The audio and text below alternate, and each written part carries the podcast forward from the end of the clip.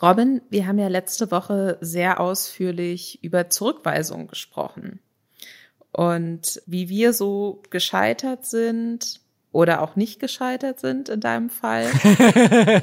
ich finde es gut, dass du es nochmal äh, betonst, wie geil ich bin und wie privilegiert. Das hat mich schon sehr beschäftigt, muss ich sagen. Auf jeden Fall habe ich äh, etwas Positives zu vermelden, nachdem ich letzte Woche innerlich weinend erzählt habe, dass ich nie auf der Echo After Show Party war. Und ich möchte nicht sagen, dass das damit zusammenhängt, was ich dir jetzt erzähle, aber es fühlt sich so schicksalshaft an. Mhm. Ich habe eine Einladung bekommen für den deutschen Filmpreis. Das Witzige ist, ich kenne in meinem sehr weitreichenden Filmbekanntenkreis genau eine Person, die auch eine Einladung für diesen Preis bekommen hat. Und das ist einer der größten deutschen Filmstars. Und ich habe keine Ahnung, warum die mich eingeladen haben. Da hat bestimmt jemand Lästerschwestern gehört und hat gesagt, das können wir nicht auf uns sitzen lassen. Die arme Lisa, die laden wir ein. Ja, aber ich finde, dann hätten sie mir auch ein Plus eins geben können, weil ich bin wirklich. Weil die haben nämlich gedacht, sonst nimmst du mich mit. Und dann haben die gedacht, nee, das wollen wir nicht. Der Robin kriegt eh immer, was er will. Na toll. Nein, weil ich möchte das noch kurz erzählen. Was ist jetzt ein kleiner Aufruf auch? Also, wenn eine Person, die diesen Podcast hört, auch zur Verleihung des Deutschen Filmpreises eingeladen sein sollte, kann sich diese Person bitte bei mir melden und können wir ein bisschen so ein so einen Sozialkreis bilden, in dem wir da hingehen, weil ich bin so furchtbar darin, alleine auf Veranstaltungen zu gehen, wo ich mich fühle wie der letzte Assi, und, und ich merke jetzt schon, dass meine Social Anxiety irgendwie so durchs Dach schießt. Ein kleiner Aufruf. Nichtsdestotrotz freue ich mich sehr und möchte es so ein bisschen zurücknehmen. Nicht alles scheitert in meinem Leben. Es gibt auch gute Dinge, die passieren. Unter anderem dieser Podcast, denn hier lästern wir jede Woche über die Social Media Welt und ihre Stars. Der Klatsch und Tratsch wir sind quasi die Boulevardzeitung des Internets. Herzlich willkommen bei Lester Schwestern. Ich bin Robin Blase, YouTuber und Lisa Ludwig, Journalistin, freut sich darüber, dass sie endlich eingeladen wurde zu einer riesigen Veranstaltung. Wir haben eine Menge spannende Themen diese Woche. Unter anderem wurde eingebrochen bei Montana Black.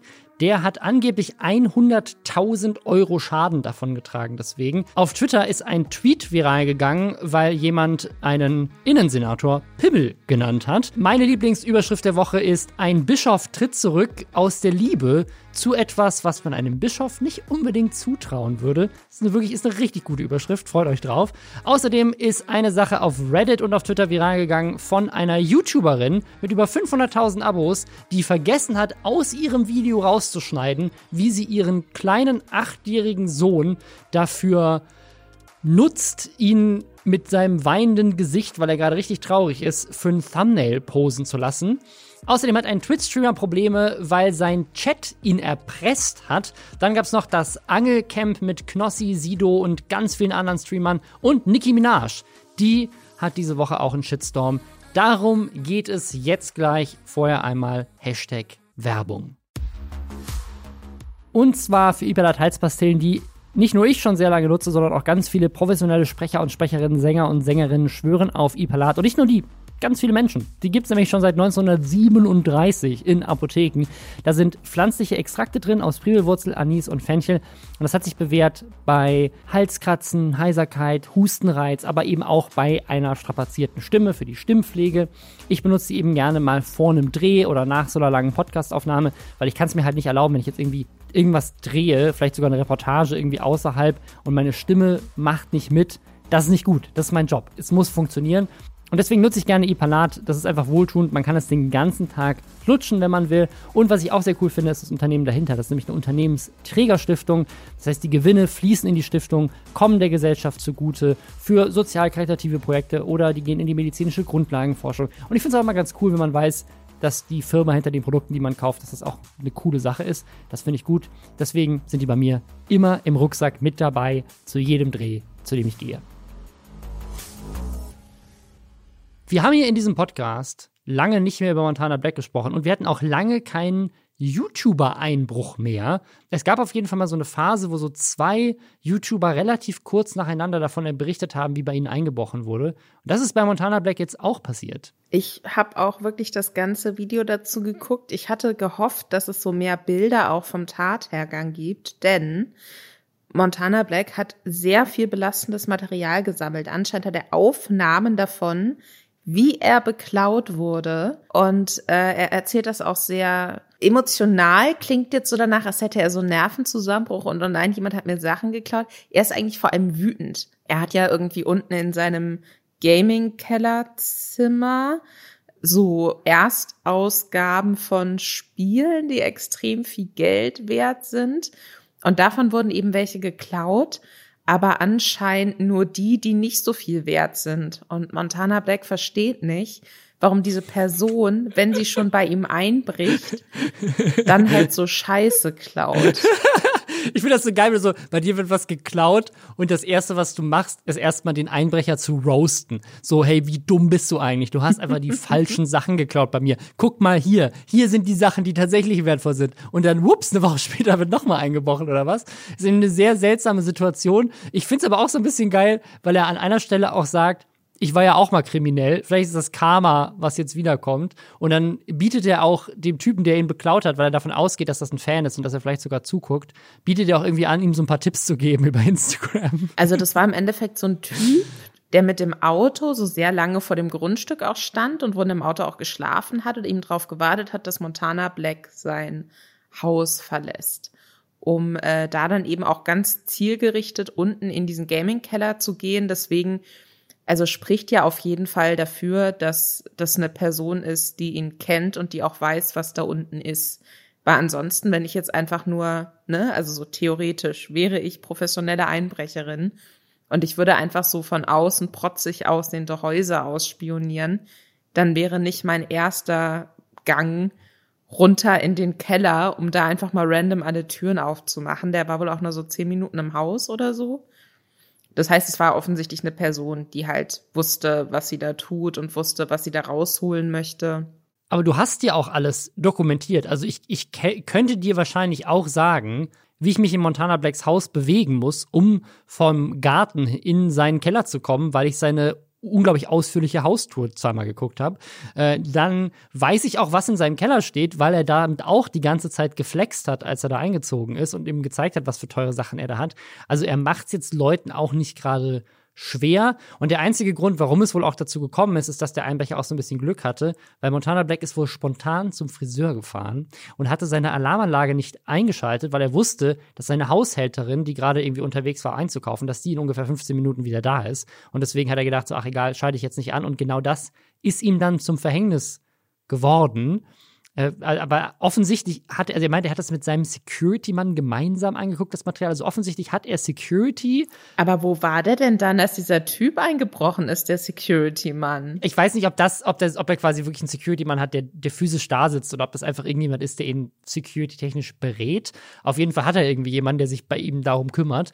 Und er hat offensichtlich überall Kameras, die auch laufen. Also auch innerhalb seines Hauses hat er wohl Kameras, die überwachen.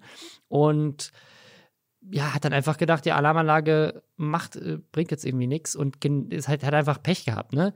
Aber das ist eine Sache, ich meine, wir hatten das ja neulich, das waren die zwei Videos, die ich gerade angesprochen habe. Einmal mit Justin, der von so einem Paketboten auch irgendwie aufgelauert wurde, also angeblicher Paketbote, der quasi geklingelt hat und ihn dann direkt überfallen hat und auch genau wusste, was er für teure Accessoires so hat, was für teure Uhren und so. Und das gleiche ist ja auch passiert bei iCrimex, äh, wo die Leute ihm dann unten im Hausflur beim Fahrstuhl aufgelauert sind. Und das ist jetzt das dritte Mal in, in, ja, innerhalb von einem Jahr, dass ich davon höre, dass irgendein größerer YouTuber ausgeraubt wird. Also bei Unge haben sie es ja auch versucht, oder nicht? Aber war das wirklich, war das ein Räuber oder war das einfach ein Typ, der nicht, der einfach auch irgendwie so crazy war und man weiß gar nicht, was der wollte. Vielleicht wollte er ihn auch töten oder keine Ahnung was. Also es war, der war ja wirklich crazy, der Paketboot da, ne? Dann wollte ihm das Leben rauben, Robin. ist auch Diebstahl. Okay. Es ist auch Diebstahl. Also ich weiß es nicht. Vielleicht, vielleicht war der auch ein Dieb, aber äh, hatte, hatte der nicht auch so gefragt, ob irgendwelche Männer im Haus sind oder so? Das war doch so eine ganz seltsame Situation, wo man gar nicht wusste, was der eigentlich will. Was ich an dieser Montana Black Sache noch ganz witzig fand, war, dass er sich halt fast noch mehr über die Polizei auskotzt, als über die Person, die ihn bestohlen hat. Weil ähm, irgendwie, keine Ahnung, diese Person, dieser Dieb hat ähm, auf der Flucht dann fast noch einen Nachbarn überfahren wohl. Und der wiederum hat sich das Kennzeichen gemerkt und dann hat die Polizei mit dem Nachbarn gesprochen und rausgefunden wohl, dass die Kennzeichen zu einem gestohlenen Auto gehören. Und die Polizei wollte, dass Montana Black, der daraufhin bei der Polizei angerufen hat und wissen wollte, ob die Kennzeichen gestohlen waren, wollten sie ihm nicht sagen, aus Datenschutzgründen, was ich irgendwie nachvollziehbar finde, muss ich sagen. Also ich glaube halt nicht, dass man einfach bei der Polizei anrufen kann und da so ne, Informationen verlangen kann. Aber ich, ich, also ich muss ehrlich sagen, ich verstehe auch sein Argument, weil seine Frage ist ja nicht sozusagen, hey, ich kenne diese Person, sind ihre Kennzeichen gestohlen, sondern seine Frage ist, hey, der Typ, der bei mir eingebrochen hat, wisst ihr, ob das Auto auch geklaut war oder ob ihr anhand des Kennzeichens genau nachvollziehen könnt, wer das war und ihn wahrscheinlich morgen habt. Das ist ja schon eine wichtige Info, wenn in dein Haus eingebrochen wurde, ob die Ermittlungen einen klaren Verdächtigen haben oder nicht, oder? Ja, ich weiß halt nicht, ob man das einfach so am, am Telefon so weitergibt. Weißt du, was ich meine? Aber was, was du ja, glaube ich, noch gar nicht erwähnt hast, warum er eigentlich mit der Polizei so frustriert ist, ist, dass sie ja angeblich diese Info, dass bei ihm eingebrochen wurde, weitergegeben haben an die Presse. Er glaubt, dass das auch die Polizei war. Er, er weiß es halt nicht, das sagt er aber auch im Video, dass es auch vielleicht irgendjemand anderes so gewesen sein kann.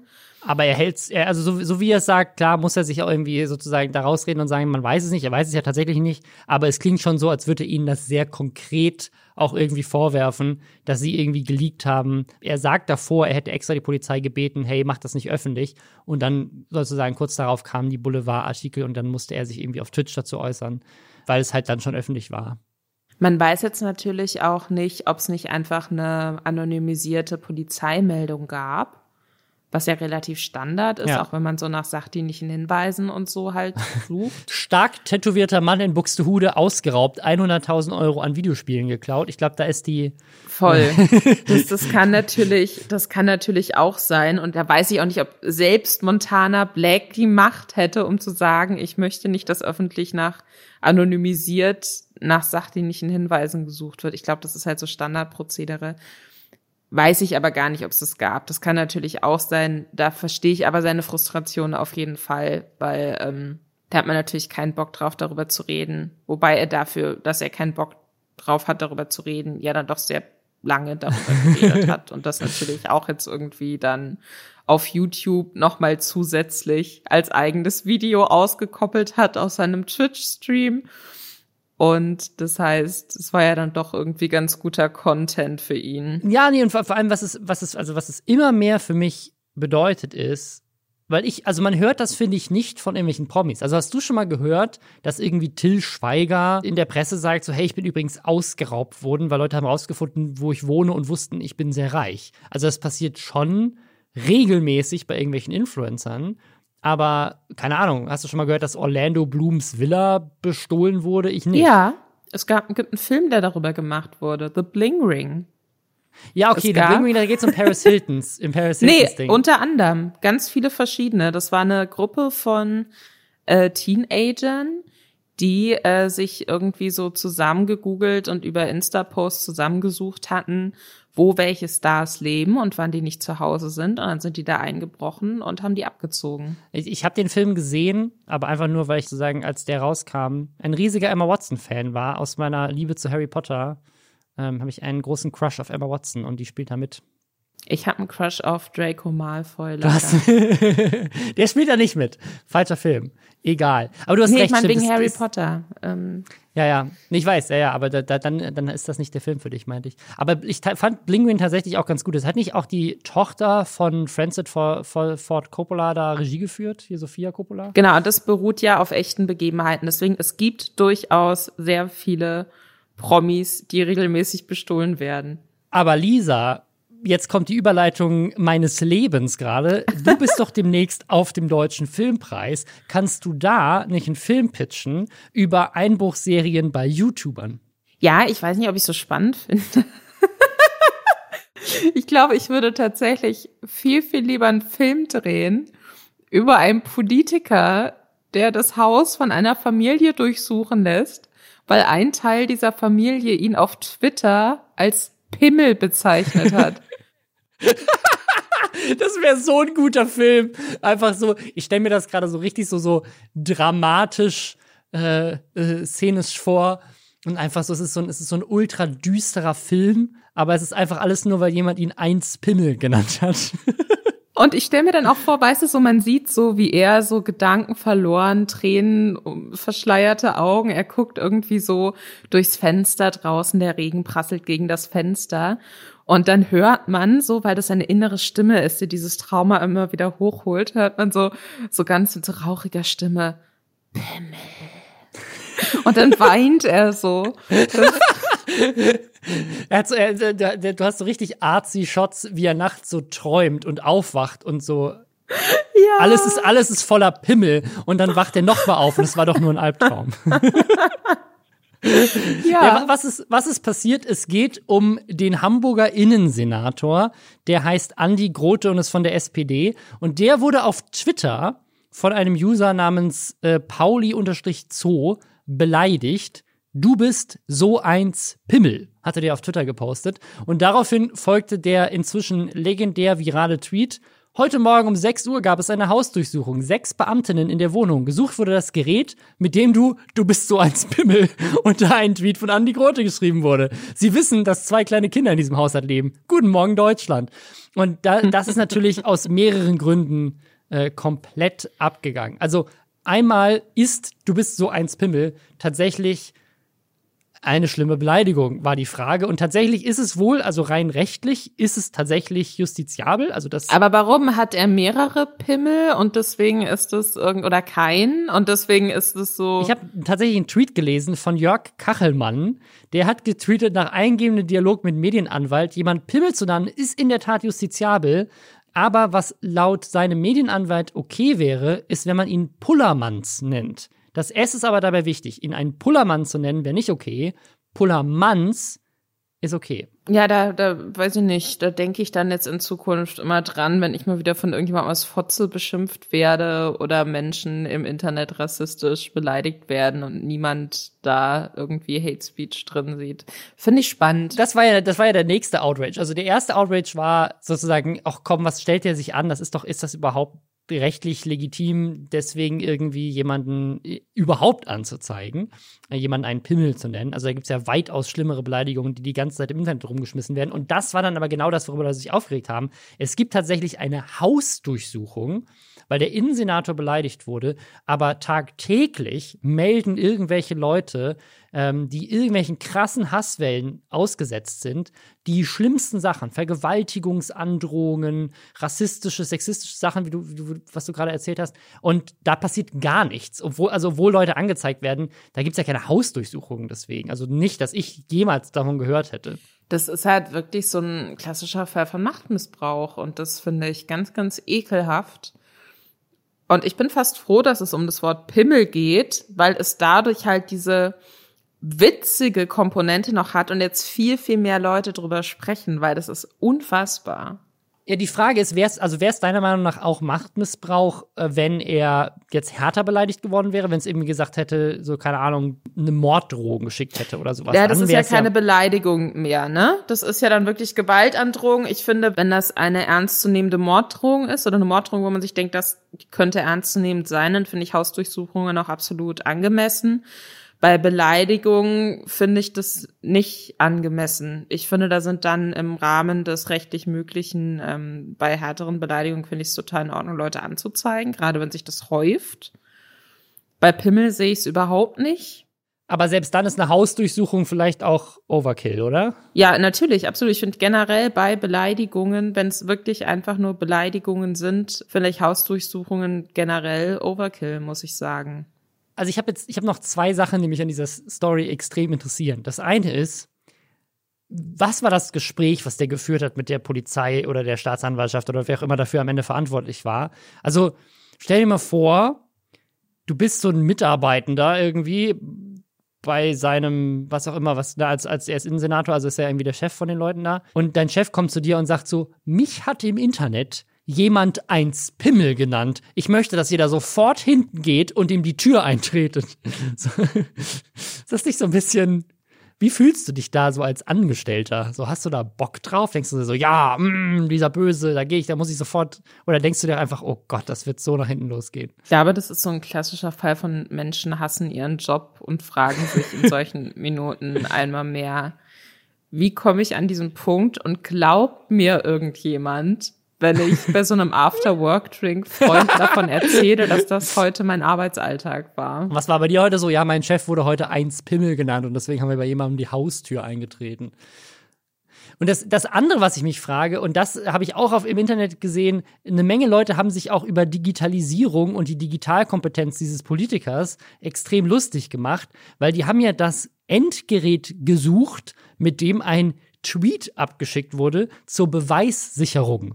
Was ja das Dümmste ist aller Zeiten, weil Tweets werden ja nicht lokal auf deinem Handy gespeichert. Also du kannst ja aber, das kannst du ja in keinster Weise nachweisen. Ich, ich finde wirklich, diese ganze Geschichte ist von vorne bis hinten wie so ein ganz alberner Sketch. Ja, auf jeden Fall. Weißt du, das ist so, ich finde, das ist so Monty Python 2021 Level für mich. Und es wird immer alberner, je mehr man drüber nachdenkt. Und das ja auch während, also es ist ja kurz vor der Wahl. Also sein Olaf Scholz kommt ja auch aus Hamburg und dann kommt so ein Hamburger Innensenator von der SPD und macht sowas. Das ist auch einfach dumm. Also ich verstehe es nicht. Oh, warte mal, werde ich jetzt angezeigt? Kommt jetzt die Haussuchung, weil ich ihn dumm genannt habe? Ist das eine Beleidigung? Ähm, ich glaube schon. Ich habe nicht ihn, ich, ich habe nicht ihn dumm genannt. Ich habe gesagt, ich finde das dumm. Liebe Anwälte, wo ist unsere Rechtsschutzversicherung? Okay, nächstes Thema. Schnell weiter, einfach schnell weiter. Schnell weiter, schnell weiter. Ähm, einer, der auch Probleme hat, äh, ist ein Bischof. Der ist nämlich zurückgetreten. Jetzt könnte man meinen, ist er zurückgetreten, weil er vielleicht eine Armee aus Inquisitoren, der die Spanish Inquisition, losgeschickt hat, weil ihn jemand eins Pimmel genannt hat. Nein, es ist tatsächlich ein spanischer Bischof, aber er ist zurückgetreten. Das ist die Überschrift hier vom Spiegel. Muss ich auch sagen, ich bin sehr froh, dass das eine Spiegel.de Überschrift ist. Bischof tritt zurück. Aus Liebe zu Erotikautorin. ah. Ich, ich finde, alleine das klingt halt schon wie so ein selbstverlegtes erotisches E-Book bei Amazon. Auf jeden Fall. Finde ich schön. Was, was ich nicht so schön finde, ist tatsächlich, äh, und das hake ich am Anfang einmal kurz ab, bevor wir uns wieder auf die lustigen Sachen konzentrieren, dass dieser Javier Novell ist so hardcore homofeindlich, äh, glaubt an Therapien, womit man Leute wieder heterosexuell machen kann, hat schon Exorzismen durchgeführt, wenn ich das richtig gelesen mhm. habe. Bei, bei Homosexuellen, ja und äh, ist natürlich auch gegen Abtreibung und so weiter und so fort. Also es ist einfach so, man, man kann eigentlich kaum noch menschenfeindlicher, sage ich jetzt mal, sein als Anhänger der katholischen Kirche, außer er hätte zusätzlich noch einen Missbrauchsskandal, aber davon ist nichts bekannt, also zumindest das nicht. Und ähm, er ist also super konservativer Typ und offensichtlich dann deswegen ziemlich scheiße. Ich habe ihn aber auch gegoogelt und muss sagen, er sieht auch ein bisschen so aus wie so ein Dude, der in so einer Verfilmung, in so einer Low-Budget-Verfilmung von so einer Erotiknovelle, der der Verführer sein könnte, so ein bisschen. Äh, okay, ja, das ist, das ist mir jetzt zu oberflächlich, weil ich finde, dass ähm, man, man, man kann auch auf jeden Fall an sein Ansätzen und an seiner persönlichen Überzeugung genug kritisieren. Aber ich kritisiere nicht sein Äußeres. Also ich, ich finde, der ist, der ist überraschend äh, fotogen für jemanden, der halt so erzkonservativ das, das ist. Das stimmt tatsächlich. Also ich hätte jetzt auch eher gedacht, dass er, ähm, dass er vielleicht Pornodarsteller sein könnte oder sowas und dann in dieser Verfilmung mitspielt. Die Autorin, in die er sich verliebt hat, die schreibt nämlich nicht nur irgendwelche Erotikbücher. die schreibt satanistische erotische Bücher. Ich liebe das so sehr. Was, was sind denn bitte satanistisch erotische Bücher? Also kommt da quasi so, ist das so Hentai? Also so Satan kommt aus der Hölle und hat dann irgendwie einen 12 Meter Pimmel, eins Pimmel, ein, eins 12 Meter Pimmel und dann geht er irgendwie, dann, dann macht Satan mit irgendwelchen Nonnen rum oder ich weiß, ich hätte, eigentlich hätten wir uns zur Recherche für diese Sache mal kurz ein spanisches Erotik-Novel runterladen müssen. Äh, ich fand es einfach, ich habe jetzt deswegen äh, so lange erstmal abgewartet, weil ich dachte, du führst so deine Vorstellung davon, wie ein Hentai abläuft, noch ein bisschen aus, weil das fand ich gerade sehr spannend. Wieso was, wie, wie, wie, willst, wie willst du, du dir denn bitte satanistische Erotikbücher vorstellen? Also ich könnte mir vorstellen, dass es so ein bisschen was mit Besessenheit zu tun hat. Mhm. Ähm, vielleicht auch mit Magie. Mit Ritualen auf jeden Fall. Und ich könnte mir aber auch vorstellen, dass es eben so ein Gegenentwurf ist zu dem, wie so Liebe und körperliche Beziehungen eben in so sehr christlichen Dingen sind. Also dass vielleicht so die Frau die ausführende starke Kraft in der Sexualität ist und eben nicht der Mann. Ähm, also ich, ich, ich stelle mir das eigentlich ganz cool vor. Also für mich klingt das eigentlich ganz cool. Die Frage, die ich auch habe, ist, wie haben die sich kennengelernt? Also haben die sich zufällig kennengelernt und dann stellte sich halt auch raus, hey, die schreibt zufällig auch Erotikbücher oder haben die sich kennengelernt, weil er halt einfach ein Hardcore-Fan war von der Lektüre, einfach mal so, ich muss dich treffen. Du schreibst so gute Bücher. ich glaube, das ist so ein Kink-Ding. Ich glaube, er ist so jemand, vielleicht hat er sich auch immer selbst so ein bisschen so, wie heißt es denn? Wenn Leute, heißt es sich selbst geißeln, wenn man ja, dann mit ja, diesen, das, das mit diesen kleinen hm. Holz- oder Lederteilen sich so auf den Rücken schlägt. Ich glaube, er ist so ein Typ, er hat so ganz viel Unterdrücktes in sich und es äußert sich zum einen, indem er sich mega scheiße gegenüber Minderheiten verhält und indem er aber auch ganz viel heimlich, also ich kann mir wirklich vorstellen, das ist so ein, die haben sich in so einer kinky Community online oder so kennengelernt. Das glaube ich. Wir wollen uns hier an dieser Stelle äh, auch nicht über die Kirche lustig machen. Also ich zahle Kirchensteuer, ich darf das. Ich zahle auch noch Kirchensteuer, ich bin nicht ausgetreten, das ist sehr viel Geld, was ich zahle. Tatsächlich äh, hat das wohl in Spanien jetzt auch wieder eine Debatte über Zölibat losgetreten, ähm, weil der, der war wohl ein sehr beliebter und sehr aufstrebender Bischof in der spanischen Kirche und ist halt jetzt da raus und hat natürlich jetzt mit dieser Story auch sehr viel Shame gebracht für die äh, Kirche dort und den Vatikan. Was ich mir aber auch vorstellen kann, wenn wir jetzt sozusagen ihm so the benefit of the doubt geben wollen, vielleicht hat sie ja bei ihm gebeichtet oder vielleicht hat er die satanischen Bücher als Recherche gelesen oder er hat sie nur gekauft, um sie dann zu verbrennen und hat dann zufällig hinten auf das Backcover geguckt und da war das Bild und dann hat er sich verliebt, weißt du? Wenn wir das jetzt so als Film gestalten würden, vielleicht ist es so passiert. Ich muss gerade an die total gute Szene aus der zweiten Fleabag-Staffel denken, wo sich ja die Protagonistin äh, auch in einen katholischen Pfarrer verliebt und er sich auch in sie. Und die haben dann was so vor, Schrägstrich in dem Beistuhl. Und das ist eine ganz, ganz tolle Szene.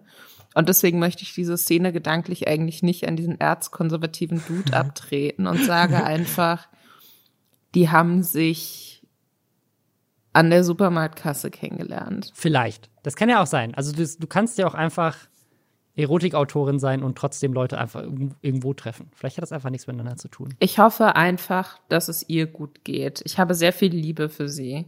Ist das der beste Twist für diese Verfilmung dieser Story? Weil eigentlich muss da jemand einen Film draus machen, ne? Also vielleicht treffen die sich einfach an der Kasse und er struggelt eh schon mit seinen Emotionen, dass er jetzt gerade eigentlich sein Zölibat bricht und dann findet er auch noch raus, dass sie zusätzlich den ganzen Tag Fanfiction schreibt, wo Satan mit seinem Riesenpimmel kommt. Nein, pass auf, er kannte, er, er kannte diese Bücher schon vorher und hat die heimlich gelesen. Und dann findet er irgendwann durch Zufall raus, dass diese eine Frau, die ihm, keine Ahnung, bei irgendwelchen Jugendgottesdiensten oder so zur Hand ah. geht, dass die die Autorin dieser Bücher ist. Oh, das ist, das ist gut, weil da hast du so zwei Storystränge, die sich so parallel nebenher erzählen lassen und dann vereinen sie sich irgendwann. Ich glaube, du mhm. gewinnst noch einen deutschen Filmpreis, Lisa. Ich glaube auch, die haben mich, das wird die, das ist bestimmt so eine Überraschung. Sie laden mich ein, weil eigentlich wollen sie Preis mir für das Lebenswerk. Deswegen ah. hast du auch kein ah. Plus eins, weil all deine Freunde und Weggefährten da sein werden. Spontan. Ja, die springen so raus und sagen so Überraschung. ja, das, das wird schön. Die hätte sehr enttäuscht sein, wenn das nicht passiert. Mm, schade. Äh, du könntest damit genauso enttäuscht sein wie der Sohn einer großen YouTuberin, die jetzt etwas gemacht hat. Das könnte der Bischof eigentlich auch machen. Ähm, die hat ein Video gedreht, wo sie alle Emotionen rauslässt, aber vielleicht auch ein bisschen zu viel. Was ist passiert? Es geht um die YouTuberin Jordan Cheyenne. Die hat 500.000 Abos, wie gesagt, und hat einen achtjährigen Sohn. Und dann ist was richtig Schlimmes passiert. Also wirklich, das ist echt passiert, das ist nicht fake. Sie haben rausgefunden, dass ihr Hund wahrscheinlich sterben wird. Und dafür hat sie dann ein Video gedreht, wie man das halt so macht als Vloggerin, erzählt natürlich aus ihrem Leben. Dann ist jetzt auch erstmal, finde ich, gar nichts verwerflich. Also das einfach zu teilen mit der Community, hey, ne, mein Hund ist, stirbt, wollte ich mit euch teilen, ich zeige euch alles aus meinem Leben. So, das kann ja auch eine Möglichkeit sein, ne, also das auch rauszulassen, indem man es irgendwie so der anderen Leuten erzählt, der Welt erzählt und auch die dann zusammen mit einem irgendwie trauern können. Was ist aber stattdessen passiert? Naja, das Video endet mit einem Part, den sie offensichtlich eigentlich hätte rausschneiden wollen, es aber vergessen hat. Sie missbraucht ihren Sohn für Klicks. Wir spielen euch jetzt hier an dieser Stelle mal eine Szene ein, die ist, die ist super traurig, aber irgendwo ist sie auch schon wieder lustig auf so eine makabre Art und Weise.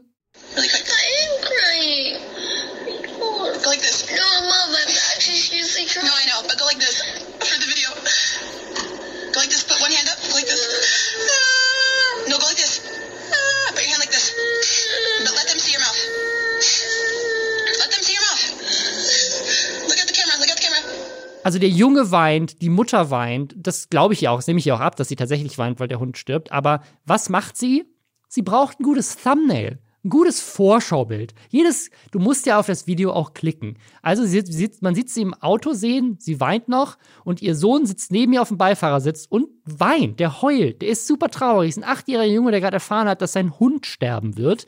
Und was macht sie? Sie zieht ihn zu sich ran an ihre Brust und gibt ihm Regieanweisungen, wie er jetzt in die Kamera gucken soll, dann sagt sie ihm noch, halt deine Hand so an dein Gesicht, halt deine Hand so ans Auge, guck doch mal so, guck doch mal so, guck doch mal so. Während dieser Junge halt am Boden zerstört ist und weint, ist das Einzige, was sie drüber nachdenkt, ist, wie kriege ich meinen Sohn so hin, dass es möglichst viele Klicks gibt, wenn die Leute sehen, wie er gerade weint. Ich finde das ganz, ganz furchtbar. Also ich, ich habe nicht selbst ein Kind, aber ich habe einen Neffen, der ist ähm, sieben und äh, mir bricht's komplett das Herz, wenn der weint oder wenn er traurig ist wegen irgendwas. Und im Leben würde mir nicht einfallen, dann anzukommen und zu sagen, okay, aber kannst du noch mal anders weinen und mehr weinen, weil du siehst jetzt gerade nicht traurig aus, während ein Kind so denkt, gerade meine ganze Welt bricht zusammen. Also ich finde das unfassbar ekelhaft und ich finde es, ich, ich bin mir nicht ganz sicher, wie man vergessen kann, sowas am Schluss rauszuschneiden. Aber ich finde es sehr gut, dass sie das nicht vergessen hat, damit Leute einfach sehen, wie eklig und emotional missbräuchlich manche Content Creator einfach sind. Also ich meine, wenn jemand für sich selbst entscheidet, ich möchte alle meine Emotionen, auch wenn die vielleicht im Kern sehr real sind und ganz real wehtun, ich möchte alle meine Emotionen zu einer Karikatur dieser Emotionen machen, weil es anders nicht auf einem YouTube-Thumbnail rüberkommt, dann kann das ja jeder so für sich entscheiden. Da muss ich das nicht gut finden, aber dann kann das die Person so für sich entscheiden. Aber ich finde nicht, dass man das für andere entscheiden sollte und ich vor finde vor allem nicht, dass man das fürs eigene Kind entscheiden sollte, was in dem Moment eine Mutter braucht oder Elternteil braucht oder einfach irgendeine Person braucht, die so ein bisschen gerade Unterstützung gibt und Stärke gibt und Positivität mitgibt und nicht einfach noch sagt, ja, Entschuldigung, bitte kannst du noch trauriger sein. Du weinst noch nicht genug. Das, ähm, das finde ich ganz beklemmt und ganz furchtbar. Was man an dieser Stelle ihr jetzt zugute halten muss, ist, sie hat daraufhin ihre kompletten Accounts gelöscht. Also die gibt es auch wirklich gar nicht mehr. Die ganzen Accounts sind offline mit 500.000 Abos. Und sie hat dann auch danach sich nochmal geäußert und in einem Interview gesagt, hey, es tut mir mega leid, das ist äh, disgusting and inexcusable, was ich getan habe. Ich gehe jetzt mit meinem Sohn ins, äh, zu einer Therapie äh, ich habe das alles gelöscht. Ich möchte nie wieder auf YouTube sein. Ich möchte auch, dass er nie auf YouTube ist. Ähm, und ich wollte bei euch nochmal sagen, ich habe vielleicht hiermit jetzt eine Diskussion geöffnet, um euch zu zeigen. Also sie dreht das natürlich so ein bisschen, aber ich finde es schon ganz spannend, was sie sagt, dass sie, dass sie sagt, hinter den Kulissen ist das bei ganz vielen anderen Familien-YouTubern auch so. Die sagen ihren Kindern, mach das und dann kriegst du was Süßes oder mach das und dann kriegst du irgendwas. Und sie weiß das, also sie, sie hat jetzt für sich realisiert, dass das richtig falsch ist, aber sie weiß auch, dass andere Leute das mit ihren Kanälen auch so machen. Was ich eine ganz, also das, das ist tatsächlich eine Entschuldigung. Also es liest sich tatsächlich wie eine ernst gemeinte Entschuldigung. Äh, und anstatt jetzt irgendwie ein Entschuldigungsvideo zu drehen und den Kanal dann noch weiter zu, zu milken, was sie hätte machen können, hat sie wirklich einfach alles gelöscht. Und das, finde ich, zeigt, dass sie es zumindest, keine Ahnung, vielleicht hat sie es nicht verstanden, ich weiß es nicht, aber es wirkt zumindest authentisch und sie scheint sich jetzt mehr um ihren Sohn zu kümmern. Das ist ja was Positives. Ja, weiß ich nicht. Würde ich eher, ich würde ihr jetzt da nicht direkt so mega positiv zusprechen. Ich finde den. Ja, weil, also, also, sie tröstet ihren Sohn ja in der Situation auch gar nicht, weil wir, wir kriegen ja quasi ungefiltertes Footage, weil sie vergessen hat, das rauszuschneiden. Also du siehst ja in dieser ganzen Situation, dass das Gefühl ihres achtjährigen Sohns, der wahrscheinlich gerade das Schlimmste ge gehört hat, was er je in seinem Leben bis zu dem Zeitpunkt gehört hat, nämlich, dass ein Tier, was er über alles liebt, sterben wird. Ähm, und das Einzige, was du machst, ist zu gucken, wie kriege ich aus dieser Situation das größtmögliche Geld und die größtmöglichen Klicks, wenn wahrscheinlich an erster Stelle stehen sollte, dass dein Kind nicht für immer traumatisiert ist. Ja, genau, also das ist ja mein Punkt. Deswegen würde ich jetzt nur, weil sie gesagt hat, ach, jetzt habe ich hier durch diese Kommentare gemerkt, dass das vielleicht doch nicht cool ist. Da würde ich jetzt nicht in die Hände klatschen und sagen, oh wow, äh, richtig coole Entschuldigung, dass du jetzt sagst, ihr geht auch in eine Therapie und dann dieser komische, weiß ich nicht, dieser Dreh dann schon wieder, ja, alle anderen machen das auch so. Bin ich, bin ich voll bei dir, aber ich muss auch sagen, ich kenne eine Menge YouTube-Kanäle und wir hatten auch eine Menge YouTube-Kanäle schon hier in diesem Podcast, die nie auf die Idee ko kommen würden, selbst bei dem größten Shitstorm, ihren Kanal zu löschen, sondern die würden gucken, wie kann ich mit dem Outrage jetzt noch mehr Geld verdienen. Und dass sie das nicht gemacht hat, weiß ich nicht, ob das bedeutet, dass sie in ihrem Umfeld Leute hat, die sie gestoppt haben, oder dass sie vielleicht sogar gar nicht so schlimm ist. Natürlich entschuldigt das die Aktion als solches nicht, aber es ist weitaus mehr, als ich von vielen anderen YouTubern erwarten würde und das ist schon mal besser. Ja, aber dann lass doch mal abwarten, ob die Accounts nicht vielleicht einfach nur temporär deaktiviert sind, sie dann in einem Monat zurückkommt und sagt, hey Leute, wir haben jetzt die Therapie gemacht, ich bin jetzt geläutert und jetzt ist ihr Content plötzlich, wie sie versucht, eine bessere Mutter zu werden und alle klatschen in die Hände. Ähm, Okay, wir, du, ich merke, du bist zynisch. Äh, in, in, ja, ich bin skeptisch. Ich, Nein, ab. ich bin sehr skeptisch. Ich bin, skeptisch. Ich, ich hoffe das Beste. Ich hoffe auf jeden Fall das Beste für dieses Kind. Aber ich, ähm, ich bin sehr skeptisch, was, was ihre Motivation jetzt angeht. Ich kann mir nicht vorstellen, dass sie aus allen Wolken gefallen ist und sich dachte, hä, Moment, das ist nicht okay, das wusste ich nicht.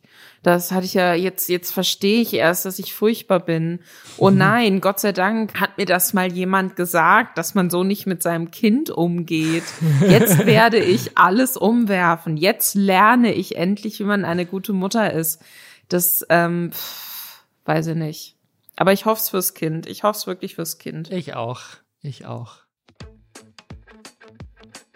Normalerweise würden wir an dieser Stelle jetzt Hashtag Werbung machen. Äh, das machen wir jetzt nicht, sondern wir machen Werbung für ein Projekt mit mir, eine Show mit mir. Und zwar, ich weiß nicht, ob euch das aufgefallen ist, 2017, bei der letzten Bundestagswahl, da gab es ganz viele Shows im Netz zur Wahl, wo man sich informieren konnte. Ne? Es gab von Funk diese Wahlgemeinschaft, es gab die YouTuberinnen-Interviews mit Angela Merkel und Martin Schulz. Ich hatte eine eigene Show. Ich weiß nicht, ob sich da noch jemand dran erinnert. Damals da hatten wir die große YouTuber-Wahlparty. Da war wirklich ganz YouTube Deutschland war da und hat diskutiert mit teilweise den jüngsten Politikern und Politikerinnen, die äh, für den Bundestag kandidiert haben. Und dieses Jahr kam gar nichts. Seitdem Armin Laschet bei Rezo abgesagt hat, hier mit Thilo Jung zusammen, hat irgendwie keiner mehr versucht, in irgendeiner Form was für junge Menschen zu machen. Irgendeine Show für Leute im Internet, wo auch mal das Internet mit Hilfe des Chats Fragen stellen kann an die Politik und an Experten und Expertinnen. Und das ändern wir jetzt. Es wird am Samstag, also heute, wenn der Podcast rauskommt, am 18.09. um 19 Uhr eine Show geben, wo wir mit teilweise den jüngsten Politikern und Politikerinnen sprechen, die in den Bundestag einziehen wollen. Von allen großen Parteien, die aktuell im Bundestag sitzen, bis auf die AfD. unwählbar. Deutschland, was stimmt mit dir nicht? So heißt die Show und die läuft heute Abend ab 19 Uhr. Wenn ihr den Podcast später hört und jetzt Angst habt, dass ihr das verpasst habt, ihr könnt das auch hinterher angucken. Das ist alles auf meinem YouTube-Kanal, auf dem YouTube-Kanal Rob Bubble. Link dazu ist auch nochmal in den Show Notes und ich würde mich mega freuen, wenn ihr dabei seid und Bock habt, mitzudiskutieren. Und selbst wenn ihr nicht dabei seid, denkt dran, geht wählen und vielleicht sehen wir uns ja heute Abend. Was hoffentlich in unserem Livestream nicht passiert, ist, dass uns irgendjemand im Chat erpresst. Das ist nämlich jetzt gerade vorgekommen beim Twitch-Streamer Endboss TV. Der hat einen Tweet rausgehauen, wo er für sieben Tage gesperrt wurde, weil ihn jemand aus dem Chat geprankt hat, in Anführungszeichen, und dann tatsächlich so, also ob es jetzt wirklich eine Erpressung ist, weiß ich nicht, aber er, sie deuten zumindest an, dass sie äh, sozusagen für Geld ähm, dafür sorgen würden, dass er nicht gesperrt wird. Also das, also es klingt halt wie eine Erpressung. Was ist passiert?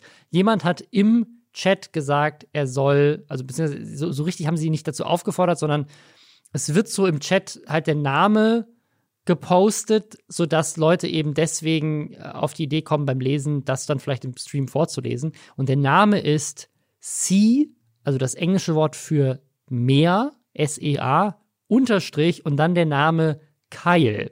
Und ich habe tatsächlich, als ich diesen Tweet gesehen habe, mehrfach im Bett her versucht herauszufinden, was an diesem Namen pro problematisch ist und habe ihn dann mehrfach laut aufgesagt. Es hat so zwei, drei Anläufe gebraucht, bis ich gemerkt habe, was das eigentlich ist, wenn man es richtig ausspricht. Es ist äh, ein alter, was kann man sagen, Nazi-Ruf. Ähm, und äh, ich weiß nicht, was meine Freundin gedacht hat, als sie mich im Bett liegen sah, auf mein Handy gucken und dann so zwei, dreimal hm, hm, und äh, keine Ahnung. Äh, ist spannend, mit mir zusammenzuleben. Äh. Indoktriniert auf dem ehemaligen Attila Hildmann Telegram-Channel. Ja, falls ihr nicht wisst, was es ist, könnt ihr ja mal den Tweet nachlesen und versucht es laut aufzusagen, dann äh, versteht ihr, warum es ein Problem ist. Und tatsächlich wurde er dann deswegen gebannt und im Chat nachdem er das gesagt hat, hat dann die Person, die das zuerst in den Chat geschrieben hat, gleich melden oder 100 Euro Pay PayPal. Und das war quasi die Erpressung. Ob das jetzt ernst gemeint war oder nur ein Prank, aber ich weiß nicht, kennst du das so auch aus, aus amerikanischen äh, News-Sendungen? Es gibt da so eine, die so super viral ist. Ähm, ich kenne das vor allem aus den Simpsons. Da gab es doch immer diese Anrufe von Bart in dieser Bar wo, wo er irgendwie ist so, äh, ja, ist XY da, frag doch mal, ob XY da ist. Und dann sind es immer so eine Vor- und Nachnamen-Kombination, die dann, wenn man sie so am Stück laut ausspricht, halt komplett albern klingen. Also ich, ich kenne das vor allem aus einem riesigen Meme, das ist so eine Story aus 2013 oder sowas. Und zwar ist das tatsächlich im Fernsehen gelaufen, man kann sich den Clip auch angucken. Das ist irgendwie so ein amerikanischer kleiner Fernsehsender, KTVU Channel 2 die haben quasi als News, es gibt ja in Amerika ganz viel so lokale News-Sender. Ne? Also die, die News werden ja ganz oft von so ganz kleinen regionalen Newsstations produziert. Und die haben quasi über einen Flugzeugabsturz aus Asien berichtet. Und die Namen, die sie da vorlesen, wenn man die liest, dann könnten das potenziell vielleicht Namen irgendwo aus dem asiatischen Raum sein. Ähm, aber wenn man sie laut ausspricht, dann wird eigentlich klar, dass das halt richtig Dummes. Die Namen sind Captain Something Wong, also Something Wrong, We Too Low, Way, way Too Low, Holy Fuck und Bang Ding Au. Und das hat halt jemand live im Fernsehen vorgelesen, als die echten Namen eines der Opfer eines fiktiven. Ah, nee, doch nicht. Das ist, ein, das ist ein echter Absturz gewesen. Und jemand hat im Internet wohl einfach diese Namen gepostet und dann hat irgendein Praktikant das halt abgeschrieben und als News-Nachricht der Person gegeben, die es halt dann vorgelesen hat. Aber findest du das witzig, wenn so ein Prank gemacht wird, während echte Menschen bei einem echten Flugzeugabsturz gestorben sind? Auf keinen Fall. Und das finde ich, also ich finde das, also ich finde, das ist halt so, also es ist halt aus mehreren Gesichtspunkten problematisch. Also einmal, wenn das jetzt ein Fake-Absturz gewesen wäre, würde ich sagen, okay, das ist irgendwie eine dumme Aktion. Aber es ist ja, also auf der einen Seite würde ich sagen, ist das auch rassistisch irgendwo. Ja, ja finde ich auch ein bisschen. Ähm, und auf der anderen Seite ist es halt einfach super disrespektvoll den, den Leuten gegenüber, die tatsächlich bei diesem, also ich, ich dachte erst, es wäre komplett ein Prank gewesen. Dann wäre es so, okay, haha, du hast irgendeine kleine Nachrichtensender dazu gebracht, irgendwelchen Blödsinn zu reporten. Aber dass es tatsächlich ein echtes Unglück war, was dann gerade erst passiert ist. Und dann passiert da so, so ein Gag. Wobei ich dazu sagen muss, so wie ich diese, also ich habe jetzt gerade einen Artikel dazu gelesen, so wie ich das jetzt lese, war das tatsächlich nicht so, dass irgendjemand versucht hat, aktiv diesen Fernsehsender irgendwie reinzulegen, sondern dass jemand das halt einfach irgendwie so dumm in die Kommentare gepostet hat, so haha, ich bin so lustig und irgendjemand dann bei der Send bei dem Sender halt blöd genug war, das abzuschreiben und zu denken, das wären echte Namen. Weiß ich jetzt ehrlich gesagt nicht, was schlimmer ist.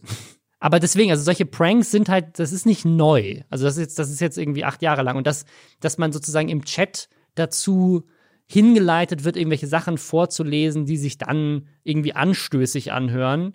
Also, dass es jetzt irgendwelche Nazi-Parolen sind, das habe ich jetzt noch nicht mitbekommen, aber das ist irgendwie sowas, keine Ahnung, man sagt dann halt aus Versehen eins Pimmel oder so, wenn man irgendwie was anders ausgedrückt hat. Ja, und dann reitet der Hamburger Innensenator bei dir zu Hause ein. Herzlichen Glückwunsch. ja.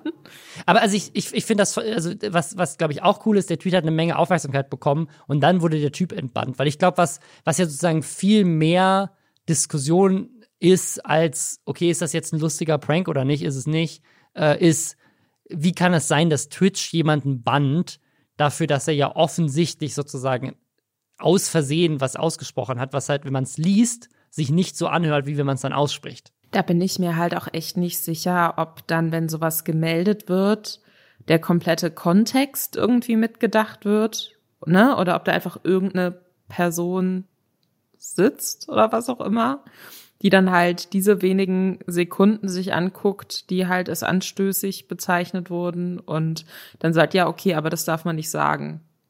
Und dann wird auf den großen, keine Ahnung, Bann-Button gedrückt. Ich stelle mir rot vor und so Handflächen groß. Da drückt dann jemand drauf und dann gibt's halt den äh, Sieben-Tages-Bann. Und was, was ich insgesamt aber an dieser ganzen Sache so seltsam finde, das reiht sich ja ein in eine ganze Reihe an Sachen, die jetzt in letzter Zeit sich immer mehr häufen, wo ich immer mehr das Gefühl habe, es ist einfach richtig kacke, ein Twitch-Streamer zu sein. Ne? Also dein, dein, dein Chat kann dich irgendwie reinlegen. Es gibt ja auch eine Menge Streamer und Streamerinnen, die gebannt wurden, weil der Chat irgendwelche Links postet, so, ah, oh, guck mal, du musst auf dieses Video reacten. Und dann sozusagen es wird, sieht der Link so aus, als wäre es irgendwie ein YouTube-Link, aber er leitet dich dann auf irgendeine Pornoseite oder sowas. Und dann haben die Leute das direkt im Fenster offen. Es wird für eine Sekunde äh, zu sehen sein, bevor es weggeklickt wird. Und dann wirst du dafür gebannt, weil du ja Pornografie in deinem Stream hattest und so. Solche Sachen sind ja auch schon häufig vorgekommen. Und dann hatten wir das jetzt mit, äh, war ja gerade letzte Woche wieder das Thema, dass Twitch einfach Leute bannt, wenn man, wenn sie gemeldet werden für ihr NetzDG. Jetzt kannst du gebannt werden, weil Leute dich melden, weil du im Chat irgendwas vorgelesen hast aus Versehen, was du ja nicht hättest sagen sollen, weil es komisch aussieht. Also ich habe irgendwie das Gefühl, Ne, dann dann gab es ja diese ganzen, das Musikdrama, das ist jetzt auch schon ein bisschen länger her, dass lauter die alten Videos runtergenommen wurden, weil da noch irgendwelche Musikclips von früher drin waren. Also ist, ich habe das Gefühl, sozusagen, Twitch ist nicht so gut da drin wie jetzt YouTube oder andere Plattformen teilweise, irgendwie da, also auf der Seite ihrer Creator zu stehen. Ich habe das Gefühl, da werden ganz oft Entscheidungen getroffen, wo sich alle denken so, why? Und dann werden sie auch oft wieder zurückgenommen, das ist cool, aber irgendwie habe ich das Gefühl so, der Groove ist noch nicht da, so wie man das richtig macht ähm, weil der da echt auch für viele Leute, die das beruflich machen, ja eine ganze Existenz dran hängt und so ein Bann für, eine sieben, für sieben Tage, das kann ja auch bedeuten, dass du eine Menge zahlende Abonnenten verlierst. Das kann bedeuten, dass, dass du, keine Ahnung, Sponsorings verlierst. So, das ist ja wirklich Kacke einfach. Ich finde halt vor allem, dass Twitch potenziellen Trollen extrem viele Tools in die Hand gibt, Creator abzufacken. Weil von Creator-Seite her habe ich bisher immer gehört, dass die Leute viel, viel happier sind, mit ihrer Twitch-Community als mit den Kommentaren auf YouTube. Also, dass man ganz oft schon gehört, tatsächlich, auf einen großen Streamerinnen, dass, ähm, dass die sich da irgendwie ihre Community so aufgebaut haben und dass das ein ganz, ganz lieber, cooler Tonfall eigentlich ist. Ne? Muss man natürlich auch verarbeiten als Content Creator und bei anderen Content Creatoren, die da nicht so hinterher sind, ist das vielleicht anders, aber grundlegend hast du auf Twitch viel mehr Nähe zu deinem Publikum gefühlt als auf YouTube, wo dann halt immer irgendein Vollidiot sich noch mit reinklickt und böse Kommentare schreibt. Und dadurch, dass, also ich, ich, das ist nicht meine Erfahrung, ne? Also das ist einfach so, was ich von anderen Leuten gehört habe. Also an sich fühlen sie sich wohler auf Twitch mit den Leuten, aber dadurch, dass Twitch so komisch auch mit deutschem Recht irgendwie umgeht oder dann so vorauseilend, da irgendwie Inhalte sperrt und so, zieht man sich dann natürlich bewusst Leute auch auf die Plattform, die ja, die, diese, die quasi die Plattform dafür missbrauchen, äh, Content Creator, die sie nicht mögen, abzufacken. Und das, das, da sehe ich die Verantwortung. Ne, es gibt immer Trolle und es ist immer furchtbar, aber man kann ja auch gegen die arbeiten und nicht für die oder mit denen unwillentlich. Und ähm, da sehe ich die Verantwortung auf jeden Fall bei Twitch. Wer auf jeden Fall sehr glücklich ist auf Twitch, ist Knossi. Der macht ja da immer die ganz großen Events und er hat jetzt wieder eins gehabt letzte Woche. Das war das Angelcamp Nummer zwei. Vielleicht erinnert ihr euch noch an Angelcamp Nummer eins. Da waren auch wieder ganz viele andere YouTube- und Twitch-Kollegen dabei. Ich glaube, bei Angelcamp 1 waren es Tanzverbot und Unsympathisch TV und Sido, der ja auch ganz aktiv da dabei ist. Dann haben sie ja dieses Horrorcamp auch gemacht. Und jetzt kam halt Angelcamp Nummer zwei, auch wieder mit Sido, mit Marius angeschrien und Sympathisch TV war auch dabei.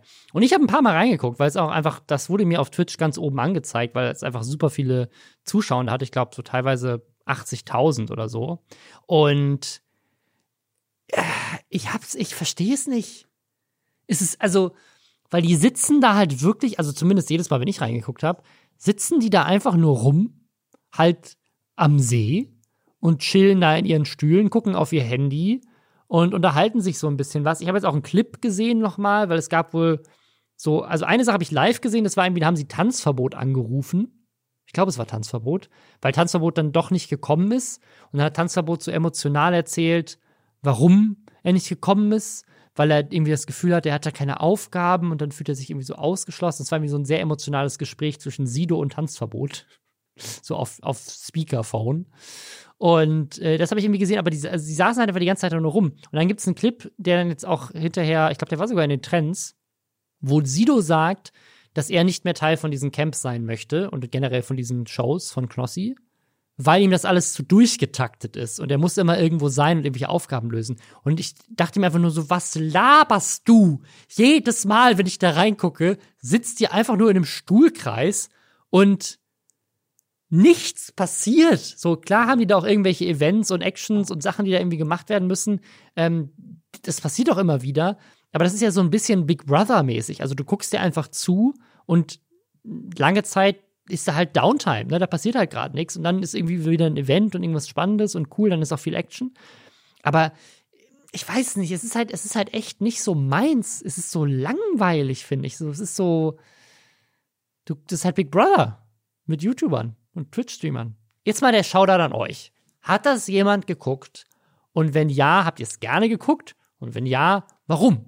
Was macht das für euch aus? Würde mich wirklich interessieren. Also mich wirklich interessieren, was ihr daran spannend findet und warum ihr das guckt. Schreibt das doch gerne mal auf Reddit.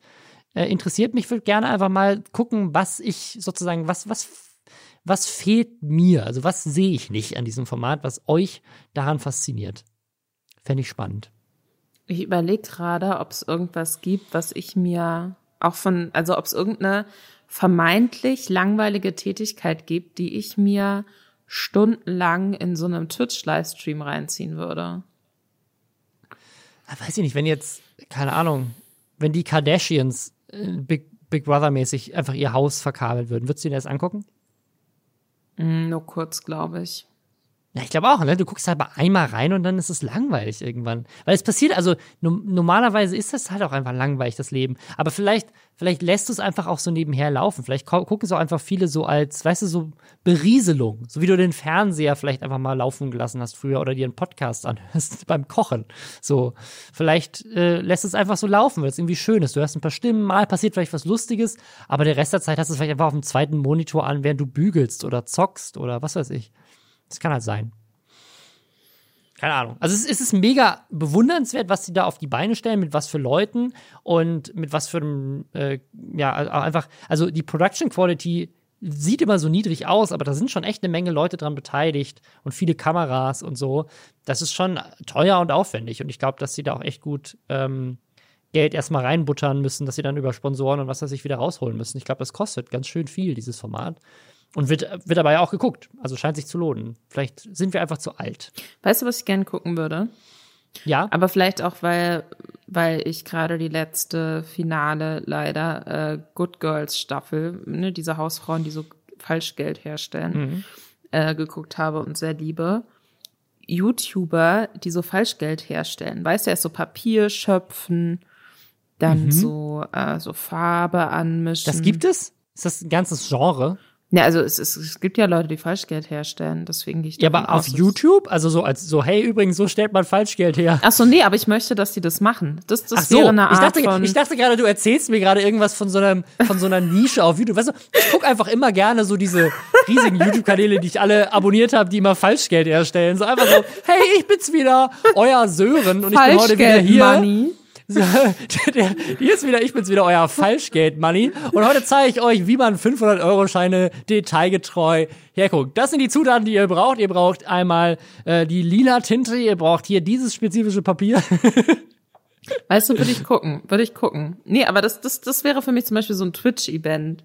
Das stelle ich mir auch so ein bisschen meditativ vor. Wie, wie lange können wir Falschgeld herstellen, bis die Polizei bei uns die Tür einkickt? Ja, da müsste man natürlich, weißt du, dann machst du halt so Falschgeld mit Knossis Gesicht drauf oder so. Keine Ahnung, aber irgendwie, weißt du, ich finde, das ist auch so Meta. So Influencer, Content Creator drucken jetzt einfach ihr eigenes Geld, während sie damit Content kreieren, der für sie eine Gelddruckmaschine ist. Ähm, das kann ich mir gut vorstellen. Da würde ich einschalten. Das Ding ist, ich meine, das ist ja auch immer so, das, das liegt ja immer in, im Auge des Betrachters so ein bisschen, ne? Weil ich gucke mir auch gerne Magic the Gathering Turniere an. Für jemanden, der das Spiel nicht kennt und nicht weiß, was da für taktische Elemente dazu gehören, sieht das auch ultra lame aus. Also das verstehe ich schon, dass man das auch nicht spannend findet, wenn man das Spiel nicht spielt. Ich hätte gerne so Überwachungskameras, die mir zeigen, wie Nicki Minaj die äh, Corona-Impfung researcht.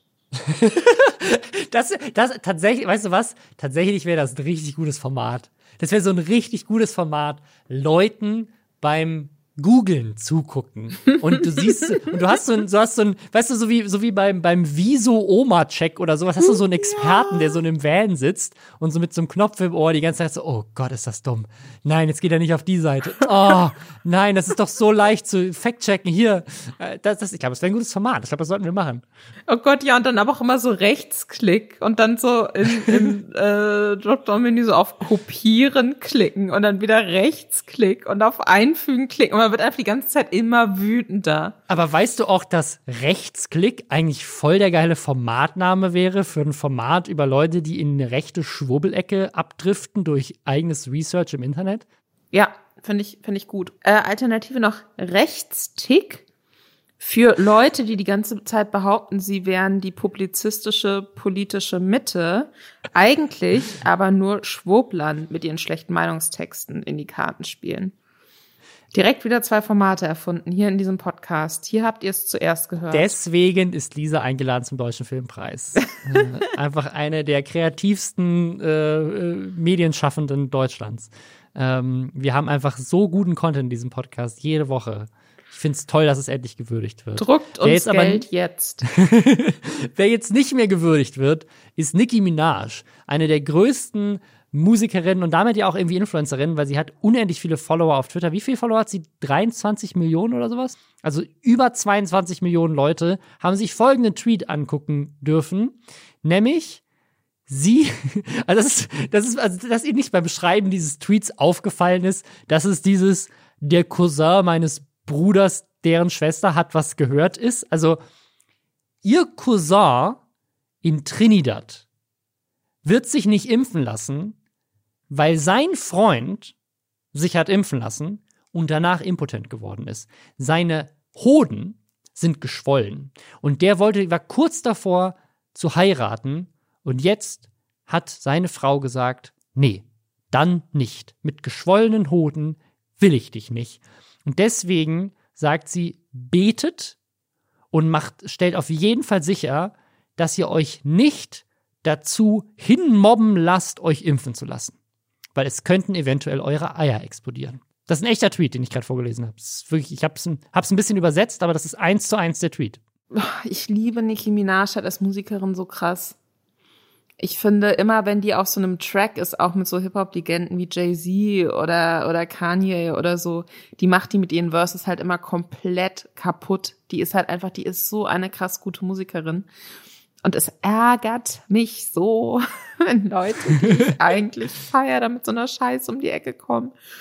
Weil, ähm, was sie dann halt, der Tweet, der so richtig dann auch durch die Decke gegangen ist, ähm, bezog sich tatsächlich auf die äh, Met Gala. Über die hatten wir letzte Woche auch schon gesprochen. Das ist diese riesige, äh, fancy Fashion-Veranstaltung, die unter anderem von äh, der Vogue mit ausgerichtet wird, wo dann halt jedes Jahr zu einem bestimmten Motto riesengroße Stars über den roten Teppich laufen und ähm, möglichst abgefahrene Outfits tragen. Da war Nicki Minaj halt auch eigentlich immer dabei. Und dieses Jahr ähm, aber nicht. Und ähm, dazu hat sie sich geäußert, auch auf Twitter, und meinte, ähm, die ja, Veranstalter wollen, dass, ähm, dass man sich für die Met Gala impfen lässt. Wenn ich mich impfen lasse, dann nicht für die Met Gala, sondern ähm, ich, ich werde mich dann impfen lassen, wenn ich das Gefühl habe, ich habe da genug Nachforschungen betrieben. Daran arbeite ich gerade. Und das wäre jetzt die Fernsehsendung. Nicki Minaj sitzt da und googelt vor sich hin. Ich, ich sage jetzt noch, was sie sonst noch getweetet hat, um sie da nicht so aus dem Kontext zu reißen. Sie sagt im selben Tweet auch, ähm, passt auf euch auf, tragt die, die Maske mit diesen, ne, mit diesen zwei Umhänge, Schlaufen, also ich gehe davon aus, sie haben noch diese FFP2-Masken, die, die so fest am Gesicht sitzen. Sie hat in ein paar anderen Tweets auch reagiert auf Leute, die meinten so, hey, aber ich habe mich äh, impfen lassen und mir geht's gut. Wo sie auch sagt so, hey, nee, ist doch super, dass du das gemacht hast und alles. Also sie ist jetzt nicht dagegen, sich impfen zu lassen, sie sagt halt einfach nur diese komplett weirde Sache, dass sie jetzt Research betreibt, bevor sie sich impfen lässt. So als wir, also wo, wo ich mich dann halt auch wirklich frage, und das haben sich viele andere Leute auch auf Twitter gefragt, wie soll das aussehen? Also sie wird doch einfach nur googeln. Oder? Und ja. in, in welcher ja. Welt? Und mehr wissen als irgendwelche Expertinnen, weil sie selber das gegoogelt hat. Das ist es halt so. In welcher Welt ist das denn wirklich eine Nachforschung oder eine, eine wissenschaftliche Aufarbeitung? Inwiefern ist das eine klinische Studie? Einfach mal bei Google einzugeben, äh, ja, hier äh, kann ich eigentlich impotent werden, wenn ich mich impfen lasse. Das, das ist halt so, so ganz, ganz komisch. Und natürlich ist ihr, ne, kann man ihr diese Meinung zustehen. Sie kann diese Meinung haben.